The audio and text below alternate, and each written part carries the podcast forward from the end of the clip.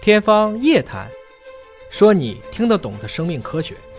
欢迎您关注今天的《天方夜谭》，我是向飞，为您请到的是华大基因的 CEO 尹烨老师。尹老师好，向飞同学好。本节目在喜马拉雅独家播出。狗狗啊，是我们非常好的朋友，它的鼻子也特别的灵敏啊。那么它除了说可以帮助找人找东西，还能够帮助找疾病吗？今天这一期的标题是你家狗狗能够闻出肺癌吗？嗯啊，就一个人真的如果得了肿瘤，身上会散发出不同的气味来吗？这种气味甚至是狗可以分辨出来的吗？我们都知道，我们一般说的激素啊，内分泌素啊，我们叫荷尔蒙对，还有一种叫外激素，我们叫费洛蒙。费洛蒙在昆虫身上已经被明确证明就是有的。人类的费洛蒙到底有没有？大家一直在猜啊，就包括蚊香、使女人。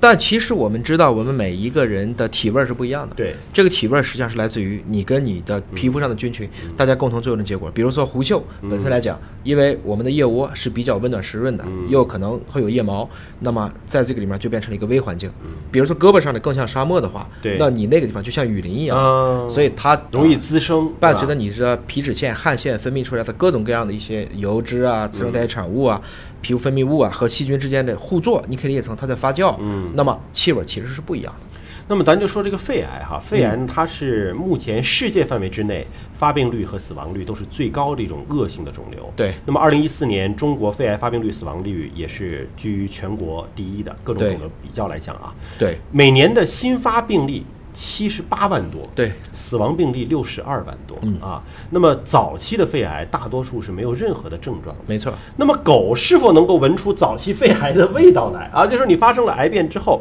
所以呃，这有一个训练就是什么呢？是让小狗去闻病人的血清，对就是血液当中是否能够散发出这种癌细胞的味道。嗯经过八周的训练，这些嗅觉非常灵敏的小猎犬，能够以百分之九十七的准确率区分出恶性的肺癌患者的血清样本和健康的对照组。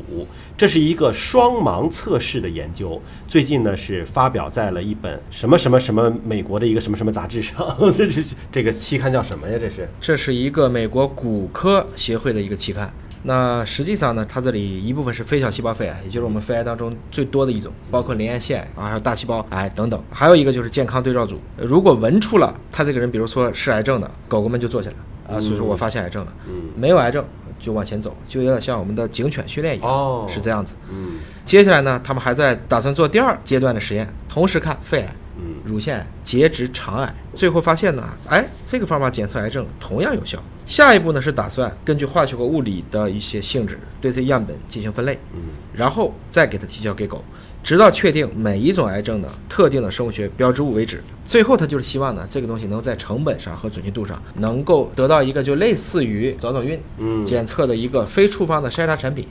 他还想做一个装置，就让人去吸入，而且能看见这个颜色的变化。嗯。其实通过狗来把这个医疗器械能够逐渐的给它完善出来。这其实很神奇。我们知道狗的这个嗅觉比人的是灵敏太多太多了。那么，如果真的可以闻出来血清当中是否有早期的癌细胞的味道，那我觉得以后肿瘤早筛那就是像进了宠物店一样，是吧？里边儿的一堆猎狗在那儿，然后对不同的病人去闻这个就行了。对，其实，在二零一七年的时候，这个西班牙呢有一个科学家说了，就是训练有素的狗能以极高的准确度检测呼出气体样品当中早期肺癌的存在。嗯因为这就涉及到，如果用人类来讲啊，我们叫做可以做气象质谱。嗯我先把所有空气当中的化合物进行富集，然后打质谱。嗯我们一般要做这样一个呼出气，它含有的这个挥发性有机化合物 VOC，比如说包括一些像 U 5 2 7啊，包括各种碱，还有一些苯的衍生物。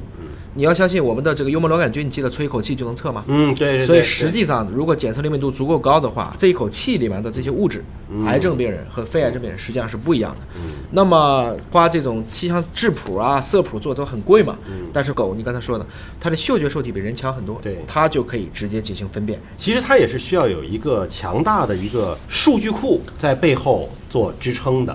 呃，那么如果想了解更多肺癌的最新的研究的进展以及相关的数据，可以登录 CNGB DB 来搜索“肺癌也能够了解到新的资讯和哎信息，CNGB 其实它的全称叫做 China National Gene Bank，就是中国国家基因库。嗯那么这个是继美国的 NCBI、欧洲的 EBI 和日本的 DDBG 之后的第四个国家层面上的一个数据库，它里面收录了非常多的这些数据。